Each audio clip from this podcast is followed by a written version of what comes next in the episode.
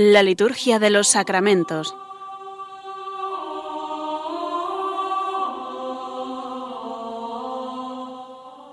Con el Padre Juan Manuel Sierra.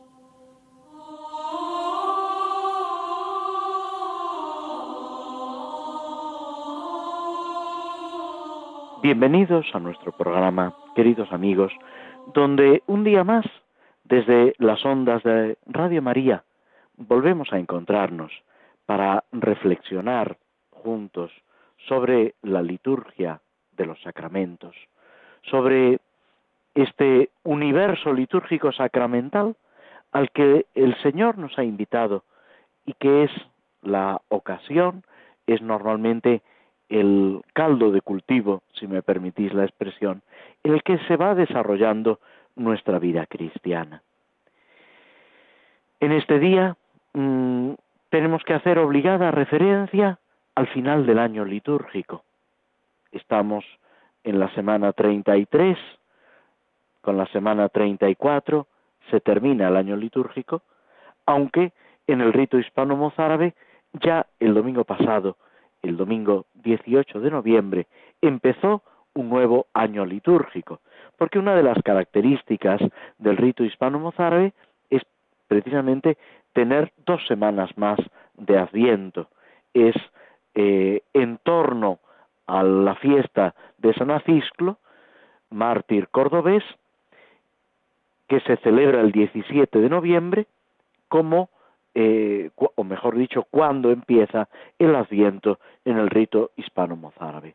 Lo que en el rito romano pasa con San Andrés, el domingo más cercano a San Andrés, el 30 de noviembre, marca el inicio del año litúrgico y del tiempo de Adviento, sucede la liturgia hispano-mozárabe con San Acisclo. La fiesta que culmina el año litúrgico, el último domingo del tiempo litúrgico, es la solemnidad de nuestro Señor Jesucristo, Rey del universo.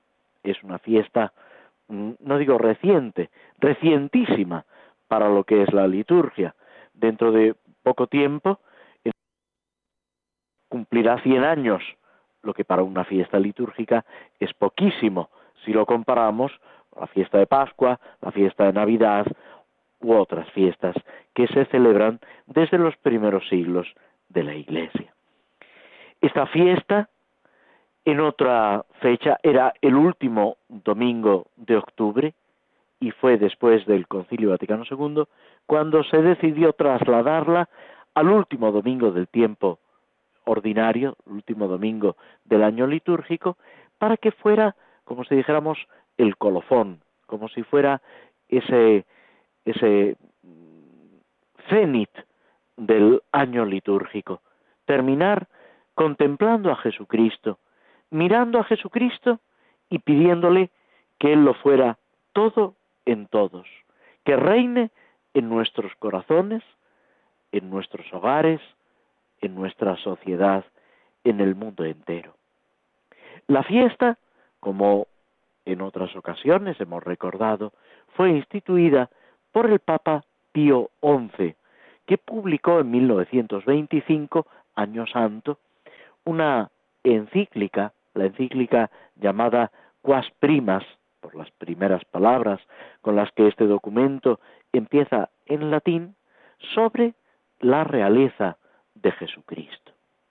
El Papa quiere proponer a los cristianos y al mundo entero esa centralidad y esa realeza de Cristo. Otro papa anterior, San Pío X, que prácticamente eh, inicia su pontificado con el, con el siglo XX, lo empezó, es verdad, León XIII, pero al poco tiempo falleció y fue León XIII el que continuó ese, esa labor al frente de la Iglesia, el lema de San Pío X es instaurare omnia in Cristo, instaurar todas las cosas en Cristo, que Cristo sea el fundamento de todo. En continuidad con esto y queriendo responder a una tendencia de la sociedad que se aleja de Cristo, que ignora el Evangelio. El Papa Pío XI publicó esta encíclica subrayando esa realeza de Cristo. Todo pertenece a Cristo, todo debe someterse a Cristo, no con un sometimiento despótico, eh, absolutista, podríamos decir, sino con ese sometimiento de amor que Cristo ha venido a traer a la tierra. Una de las lecturas de los evangelios que para esta fiesta se proponen es precisamente el diálogo de Jesús con Poncio Pilato, cuando le dice, mi reino no es de este mundo. Si mi reino fuera de este mundo, mis súbditos, mi ejército, los ángeles habrían luchado para que no cayera en poder de mis enemigos. Pero mi reino no es de este mundo. Y Pilato le pregunta, pero tú eres rey, viéndolo ultrajado, maltratado. Y Jesús le contesta, tú lo has dicho, yo soy rey. Esa realeza de Cristo que se expresa en la pasión, en el amor extremo del Señor, que da la vida por aquellos a los que ama, que da la vida por sus ovejas, pero que hay otras ovejas que todavía no son del redil y tienen que empezar a formar parte del redil. Y dice el Papa Pío XI algo muy importante que también en otras ocasiones hemos traído a colación. El Papa señala que si él se limitara a publicar una encíclica, muchos se enterarían de que la encíclica se ha publicado. Algunos la leerían y dice él, dentro de uno o dos años ya nadie se acordará. Si en cambio instituye una fiesta litúrgica, eso llega a todo el pueblo de Dios. Y no solamente llega ese contenido, esa enseñanza, esa celebración, esa actualización, sino que además, año tras año, se va repitiendo. Es esa pedagogía, esa enseñanza de la liturgia que llega a nosotros no simplemente por ideas, por conceptos, que también son importantes, quien lo niega, pero llega con esa lógica del corazón, a través de signos, símbolos, palabras, nos introduce en ese misterio de Dios y nos hace partícipes del misterio de la fe. Todo esto aplicándolo a la fiesta de Jesucristo, Rey del universo, y aplicándolo también a lo que es el año litúrgico. Este cambio de año litúrgico nos tiene que ayudar a caer en la cuenta, lo repite la Constitución sobre liturgia del Concilio Vaticano II, que a través de un año se nos va presentando todos los misterios de la historia de la salvación, centrados en Cristo, para que lo vivamos. En la liturgia no podemos ser meros espectadores, todos somos protagonistas. La palabra protagonista viene del griego, protos agonos, primer luchador, el luchador más importante en los juegos del circo, por ejemplo. Pues de ahí ha pasado a nuestro vocabulario como el que desempeña un papel principal, de primer orden. Pues eso somos cada uno de nosotros en la liturgia. Desempeñamos un papel principal. No somos, si eh, me aceptáis esta expresión, actores secundarios. Con todo respeto a los actores secundarios, que también tienen una gran importancia. Somos el personaje principal. Cada uno de nosotros. Y así tenemos que vivir ese encuentro con Dios en la liturgia. Y si alguno de nosotros falta en la celebración litúrgica, algo le falta a la Iglesia, al cuerpo de Cristo, no digamos ya a cada uno de nosotros, que necesitamos ese encuentro, esa interactuación con el Señor, el Señor que actúa en nosotros y nosotros que actuamos en el Señor. Esa sintonía de corazón a corazón, del corazón de Cristo al corazón de cada uno de nosotros por la acción del Espíritu Santo. Ahí es donde estamos inmersos, de lo que participamos también en el año litúrgico. Ese es el misterio de nuestra fe, como se dice cada vez que celebramos la Eucaristía, al terminar el relato de la institución eucarística, las palabras de la consagración, el misterio de nuestra fe. Participar, como se utilizaba en las iglesias orientales, participar de los divinos misterios. Eso es lo que tenemos que hacer. Fijaos, la oración colecta del día de Jesucristo, Rey del universo, Dios Todopoderoso y Eterno, que quisiste recapitular todas las cosas en tu Hijo muy amado, Rey del universo. Haz que la creación entera, liberada de la esclavitud, se entiende, de la esclavitud del pecado, sirva a tu majestad y te glorifique sin fin. San Ignacio de Loyola en los ejercicios nos presenta ese rey temporal, rey eternal, esa meditación junto con las dos banderas, la llamada de Cristo para que nos unamos a Él. Y no es un rey más, no es un soberano temporal, es quien nos lo ha dado todo, la vida y la vida sobrenatural, a través de ese acto de la creación y de la redención. Y ahí es donde tenemos que vivir, introducirnos, movernos con toda alegría y con toda confianza. También en esta semana celebramos algunas fiestas de la Virgen y de los santos. De la Virgen tenemos la memoria de la presentación de la bienaventurada Virgen María, que recoge una tradición según la cual la Virgen se presenta en el templo siendo niña para ser educada en el servicio a Dios, para disponerse incluso pues espiritualmente a esa misión que el Señor le va a encomendar. Es un día para celebrar esa consagración de la Virgen María, que es la clave de toda su vida, para asombrarnos de esa obra de Dios en María, como desde su niñez, desde su nacimiento, desde antes de su nacimiento, y es lo que celebraremos el día de la Inmaculada Concepción. El Señor lo, la va preparando para ser Madre de Cristo y al mismo tiempo esa respuesta de María, que se expresa en el momento de la anunciación, pero que es característica de toda su vida. He aquí la esclava del Señor. Hágase en mí según tu palabra. Celebramos también a Santa Cecilia, Virgen y mártir, patrona de los músicos. Esta joven que no antepone nada al nombre de Cristo, a la vida cristiana, y que es para nosotros también modelo de fortaleza ante las dificultades.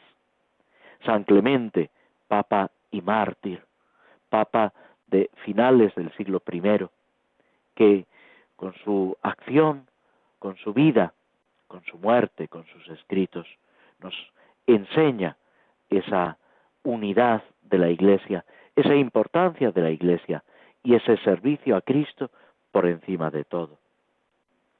San Columbano, abad, que evangeliza Centro Europa, que se empeña en anunciar a Cristo a todos los que no lo conocen, desde la vida religiosa, desde la vida monástica.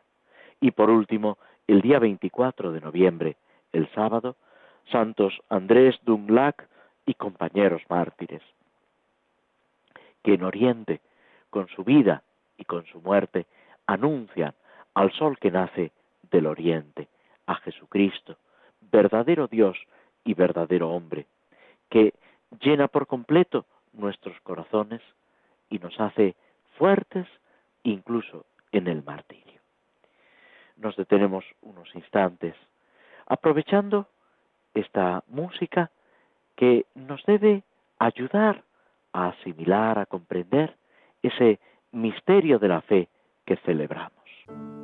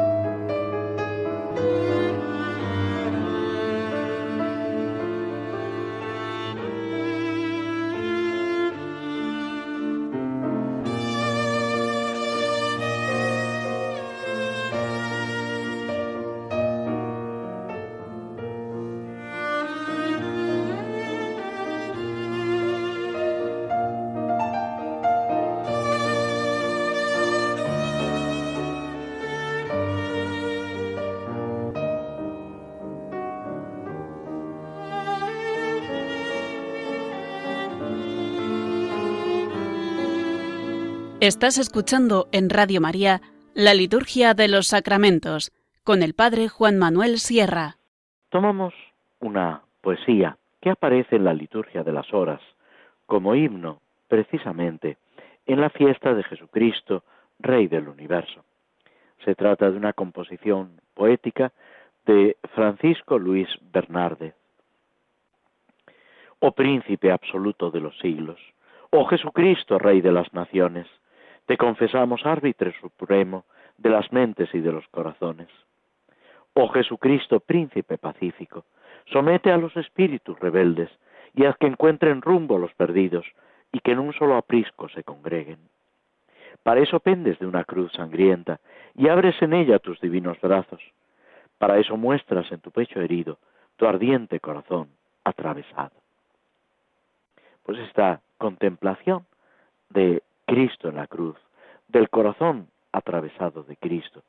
Es también una llamada para la edificación de la Iglesia. Y esta edificación de la Iglesia es lo que se expresa en la liturgia de la dedicación de una iglesia o de un altar. Estábamos comentando el formulario para la dedicación de una iglesia y habíamos llegado al prefacio, que es una pieza ecológica, una oración mm, que es obligatoria en la dedicación de una iglesia. Por eso condiciona el uso de la plegaria eucarística. No se pueden utilizar más que las plegarias eucarísticas primera o tercera, que no tienen prefacio propio y que además tienen pues una especial solemnidad como debe tener todo en este día en el que se celebra la dedicación de un lugar como casa de Dios. El título del prefacio es El misterio del templo de Dios, que es la iglesia. La iglesia es el templo de Dios. Pero aquí la iglesia no se refiere tanto al edificio material cuanto a esa realidad espiritual que son todos los cristianos unidos a Cristo. Y de esta iglesia como realidad espiritual es imagen, es visibilización el edificio material. Es símbolo de esa realidad espiritual que centra la obra del Señor.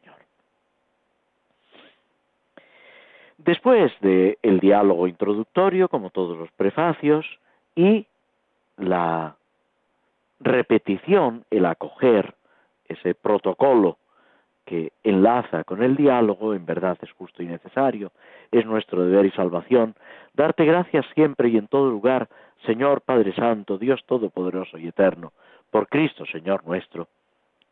es el párrafo clásico de la mayor parte de los prefacios, dirigido al Padre, pero a través de Cristo, por la acción de Cristo, que es en lo que ahora, de alguna manera, nos vamos a detener.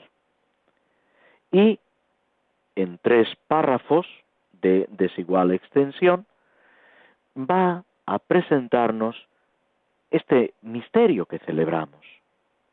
Porque en la casa visible que nos has concedido construir, o sea, el edificio material, la iglesia o la capilla que se está dedicando, en la casa visible que nos has concedido construir, es importante la expresión que se utiliza. El poder construir una iglesia es un regalo de Dios. Como tantas otras cosas, nosotros podremos decir, ¿lo he hecho yo? Sí, pero lo has hecho tú con el Señor, lo has hecho tú con la ayuda de, del Señor y porque el Señor lo ha hecho posible. ¿Recordáis ese pasaje del Antiguo Testamento cuando el rey David quiere construir un templo a Dios y Dios le dice que no, que es él, Yahvé, el que ha construido una casa a David y que David no le va a construir una casa a Dios, sino que será su hijo Salomón el que realice esa tarea. Nos has concedido construir la casa visible, donde proteges sin cesar a la familia que peregrina hacia ti. Manifiestas y realizas de manera admirable el misterio de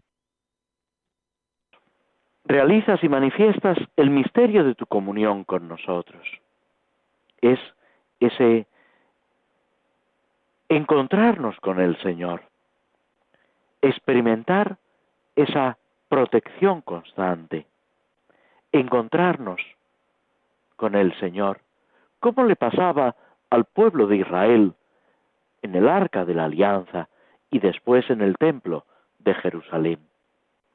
Encontrarnos la iglesia, el edificio, es un lugar de encuentro. Al mismo tiempo, sigue diciendo el segundo párrafo, vas edificando para ti aquí aquel templo que somos nosotros. Si os fijáis, hemos pasado del templo, del lugar como espacio físico material, a ese templo auténtico que somos cada uno de nosotros, unidos a Cristo, formando ese cuerpo de Cristo que es la iglesia. Aquí vas edificando para ti aquel templo que somos nosotros y haces que la iglesia, realidad espiritual, extendida por toda la tierra, crezca sin cesar como cuerpo del Señor hasta que la lleves a su plenitud en la, Jerusalén del cielo, visión de paz. Se maneja ese concepto de cuerpo de Cristo y se mira a esa meta final que es la Jerusalén del cielo. Ese reino de Dios llevado a plenitud en el que nos encontraremos en el cielo, donde ya no habrá ni muerte, ni llanto, ni luto, ni dolor. Es lo que expresa también el Apocalipsis, que comenzamos a leer en la primera lectura de la misa en estos días. Es esa victoria del Señor, como un consuelo mientras peregrinamos aquí en la tierra, mientras necesitamos esta casa de oración, esta casa para encontrarnos con el Señor y encontrarnos con los hermanos, esperando la Jerusalén del cielo, diciendo con toda la iglesia, ven, Señor Jesús. Y el tercero y el más breve de los tres párrafos dice, por eso te celebramos en el templo de tu gloria, y con, la multitud de los coros bienaventurados te bendecimos y te glorificamos diciendo. Y a continuación viene el rezo del santo. Santo, santo, santo es el Señor, Dios del universo. Te celebramos en el templo de tu gloria. Ese templo espiritual simbolizado en el templo material y que al mismo tiempo nos permite el templo material congregarnos en la alabanza a Dios Padre por Cristo en el Espíritu Santo. No es lo esencial el edificio material, pero es una ayuda que el Señor pone en nuestro camino para mantenernos en ese seguimiento, en esa unión. Ya en el, en el Nuevo Testamento y en los primeros padres de la Iglesia, por ejemplo, en San Ignacio de Antioquía, se señala que algunos dejan de venir a las reuniones. Es importante ese alimento de la reunión eucarística, de la participación a través de signos y símbolos, a través de palabras en el misterio de la salvación. Y es a lo que el Señor nos invita.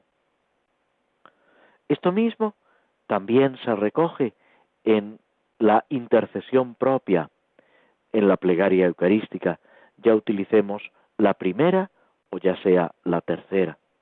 Has edificado con infatigable esfuerzo este templo, han edificado con infatigable esfuerzo este templo y lo han dedicado en honor de San, el santo que sea, o en honor de un misterio de la vida de Cristo. Con estas palabras, la Iglesia subraya y ratifica que necesita servirse de elementos materiales para realizar las acciones espirituales. En el fondo esos son los sacramentos, instituidos por Cristo para darnos la gracia. Elementos materiales, acciones, palabras, a las que se une una acción espiritual por la presencia, por la actuación de Cristo y la intercesión de la Iglesia. Nos detenemos de nuevo para que la música, el canto, nos ayuden a comprender lo que estamos viviendo y a vivir lo que vamos comprendiendo.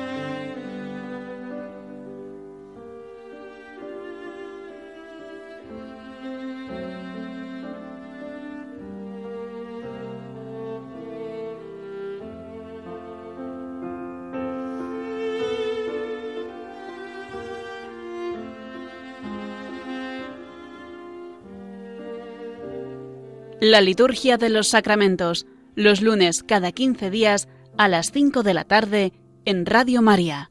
Antes de ocuparnos del Salmo 19, que ya habíamos empezado a comentar, tomamos una oración que equivale al prefacio de difuntos, en concordancia con este mes que tiene tan presente a nuestros hermanos difuntos. Es una oración tomada del misal de la liturgia hispano-mozárabe. Es justo y necesario darte gracias y alabarte, Dios Todopoderoso, que existes desde siempre y permaneces para siempre, que nos redimiste por la preciosa sangre de tu Hijo, nuestro Señor Jesucristo. Te pedimos humildemente, Dios omnipotente, que así como diste la gracia del bautismo a tu Hijo mientras vivía, ahora, con tu acostumbrada misericordia y en la hora de su muerte, perdónale todos sus pecados y condúcelo a la mansión de los santos. Te lo pedimos por aquel a quien todos los ángeles y arcángeles no cesan de alabarte constantemente. Y sigue, como sucede con el prefacio de la misa del rito romano, sucede el santo. El Salmo 19 es, como hemos dicho, una oración por el rey antes de la batalla. Que te escuche el Señor el día del peligro, que te sostenga el nombre del Dios de Jacob, que te envíe auxilio desde el santuario. Y seguirá a partir del versículo 7 como un reconocimiento, una respuesta. Ahora reconozco que el Señor da la victoria a su ungido, que lo ha escuchado desde su santo cielo con los prodigios de su mano victoriosa. Unos confían en sus carros, otros en su caballería. Nosotros invocamos el nombre del Señor, Dios nuestro. Nos presenta el Salmo esos deseos en favor del Rey. Al ungido del Señor no se le ahorran los días de angustia. El Rey, para nosotros, el Mesías, Jesucristo, la Iglesia, debe pasar por la prueba. La misma carta a los hebreos nos dice que Cristo debía ser probado en todo a semejanza nuestra, excepto en el pecado. Es esa solidaridad, podemos decir, del ungido de Dios, de Cristo, con nosotros, con el pueblo de Dios. Es sentirnos unidos todos en el seguimiento de Cristo, en el momento de la prueba y en el momento del triunfo. San Francisco de Asís invita, Loado seas, mi Señor, por aquellos que soportan enfermedad y tribulación. Bienaventurados aquellos que sufren en paz, pues por ti, Altísimo, coronados serán. ¿Cuál es el auxilio que esperamos en el Salmo para el Rey?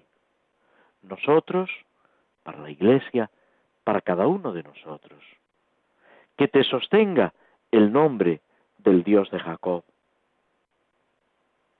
Se podía haber dicho que te sostenga Dios. El nombre expresa la totalidad del ser.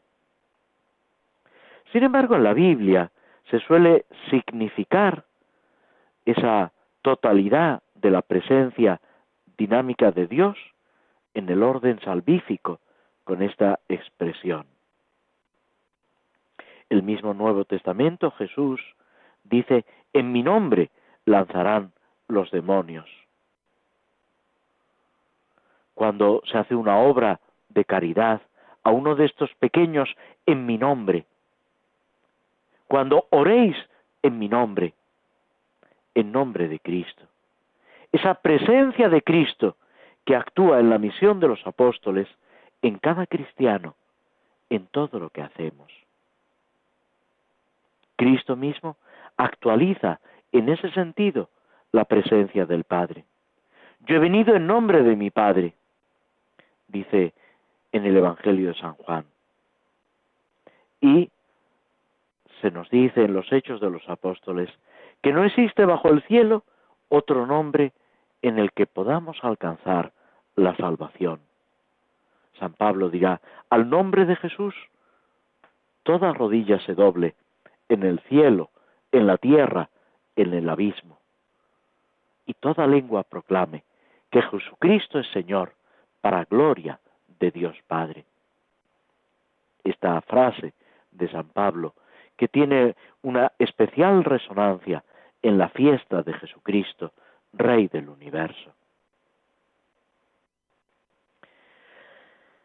Dios es el Dios de Jacob, el Dios de Abraham, el Dios de Isaac, es Dios de vivos, no es Dios de muertos. Citarlo aquí como Dios de Jacob supone también recordar esa alianza que se ha ido cumpliendo a través de los patriarcas, esa fidelidad de Dios que no se vuelve atrás a pesar de nuestra pobreza, de nuestras traiciones, a, pesar de nuestras miserias. Y eso es motivo de confianza, de esperanza, sea lo que sea nuestra vida.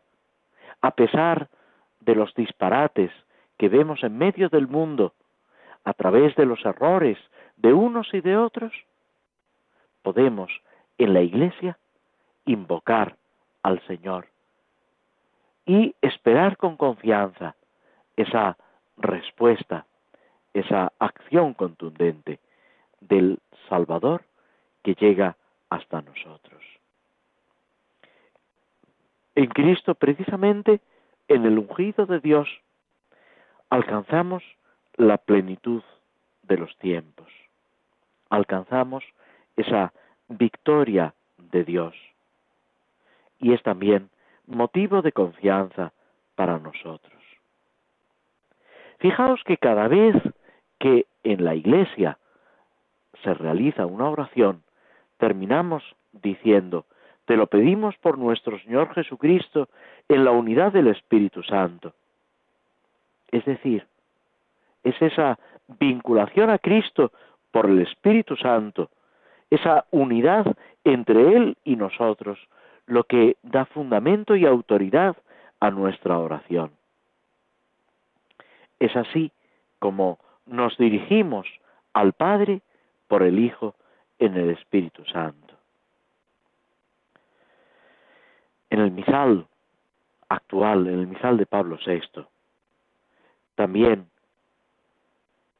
se utiliza esta expresión desde la humildad, incluso el sacerdote, como una oración secreta, dice, in espíritu humilitatis, con espíritu de humildad, al colocar las ofrendas sobre el altar, al pedir al Señor que ese pan y ese vino se lleguen a transformar en el cuerpo y en la sangre de Cristo para nuestra salvación. Esta primera parte del Salmo se concluye con una intervención de toda la asamblea que recoge el deseo expresado por el salmista, por los sacerdotes. Que el Señor te conceda todo lo que pides. Y esta súplica, este deseo, es también importante para cada uno de nosotros. Que el Señor nos conceda lo que le pedimos. Que lo que le pedimos sea acorde siempre con su santa voluntad y sirva para el crecimiento de la Iglesia y para el crecimiento de cada uno de nosotros en santidad y en esa participación del reino de Dios. Nos detenemos otros instantes antes de pasar a la última eh, parte de nuestro programa.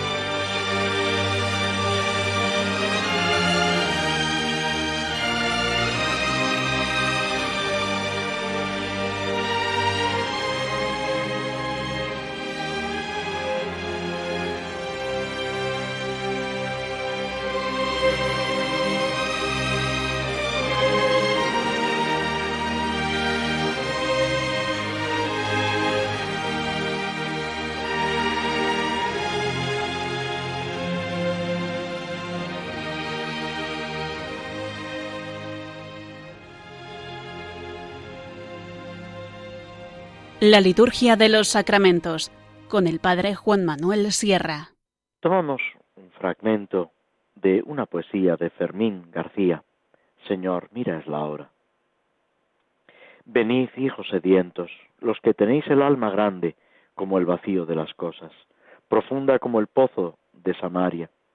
Romped de vuestra carne el frágil vaso, porque mi eterna agua solo cabe en el cántaro insondable de la inquieta mujer samaritana. Pues con esta inquietud de llenar nuestro corazón en el agua viva del Señor, vamos a una obra que de suyo no es una obra espiritual, es una obra de literatura, una obra, eh, si queréis, de carácter fantástico, El Señor de los Anillos, escrita por Tolkien, autor de, que nace a finales del siglo XIX y muere pues ya en los años 70. Es una obra que mm, nos presenta con un lenguaje, eh, digamos, antiguo, eh, haciéndose eco de aspectos de la mitología, de personajes fantásticos, nos va a presentar ese misterio de la lucha entre el bien y el mal, esa responsabilidad que cada uno de nosotros tenemos en el, en el mundo en el que nos encontramos, en la sociedad en la que nacemos y crecemos. Toda la acción, como ya veíamos en programas anteriores, se centra en torno a un anillo, un anillo de poder, un anillo que da fuerza para dominar, pero al mismo tiempo, con ese simbolismo, es un anillo que va destrozando, corrompiendo, encadenando el espíritu de aquel que lo posee, llevándolo hacia el mal. Es un anillo peligroso, dañino, podíamos decir. Bilbo, el personaje que ha aparecido en otro libro anterior de Tolkien, lo ha encontrado, lo ha conservado durante mucho tiempo. Ya Bilbo es de una edad avanzada, está preparando una fiesta y se reúne con Gandalf, este mago, este personaje que va por el mundo ayudando a las personas que se encuentra, intentando que en todo lugar haya paz, haya concordia, que las cosas discurran, podemos decir, como tienen que discurrir, con esa armonía. Y habíamos dejado a Bilbo y a Gandalf sentados en una pequeña habitación en casa de Bilbo una tarde clara y serena, y los dos viejos amigos, que han compartido muchas aventuras, muchos momentos de peligro y también de felicidad, están comentando, hablando del presente, del futuro. Señala Bilbo ese cariño que le tiene a su casa, al pueblo donde vive.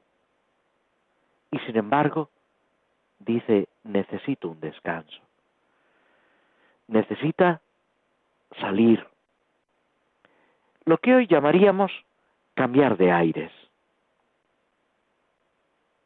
Y para eso ha preparado una especie de fiesta en la que sin que lo sepan los demás, intenta despedirse antes de partir, antes de desaparecer. La fiesta, muy preparada, donde prácticamente se ha invitado a todo el pueblo, es un momento de regocijo. También aquí la importancia de compartir la alegría, la fiesta como algo importante que nos saca de nuestra rutina, pero que tiene que tener un sentido, tiene que tener unos cauces por los que avanzar. La fiesta sirve para ir poniendo, como si dijéramos, etapas, pasos en nuestro camino. No existe una fiesta permanente en este mundo. Cuando lleguemos al cielo, entonces sí que habrá esa fiesta definitiva. En la fiesta de Bilbo hubo muchos regalos. ¿Qué es un regalo? Es una muestra de cariño, es algo que representa al que hace el regalo. Es un compartir la alegría, lo que uno tiene, lo que uno quiere dar a las personas a las que aprecia, a las que quiere. El regalo no tiene que ser necesariamente muy costoso en lo material. Lo importante es cómo se ha puesto el corazón en aquello que se regala, en ese don que se hace, en esa ofrenda. Durante la fiesta, también Gandalf colabora con los fuegos artificiales. Todos debemos colaborar. Terminada la fiesta, la comida, viene el momento del discurso. Y ahí es donde Frodo, perdón, Bilbo, el tío de Frodo, empieza a hablar. Y empieza expresando un deseo. Deseo que lo estén pasando tan bien como yo. Una fiesta es para pasarlo bien.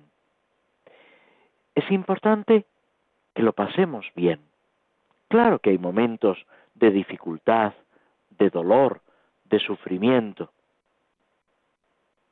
Pero Dios quiere que disfrutemos, que lo pasemos bien en tantos momentos, que nos ayudemos los unos a los otros a pasarlo bien, a disfrutar.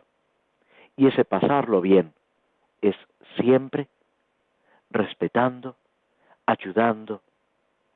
Dirá los hechos de los apóstoles, dirá San Pablo, que se es más feliz al dar que al recibir, como una frase de Cristo. Y es eso lo que tenemos que procurar, hacer felices a los demás.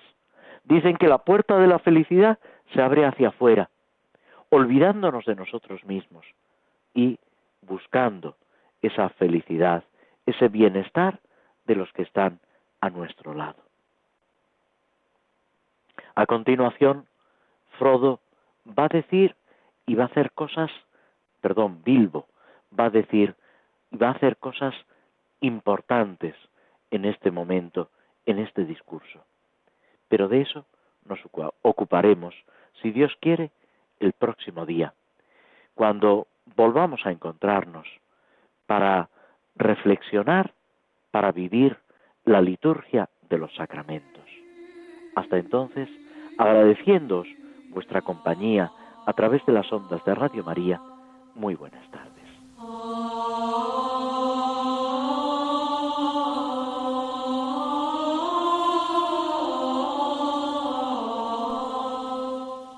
Así concluye en Radio María la Liturgia de los Sacramentos, un espacio dirigido por el Padre Juan Manuel Sierra.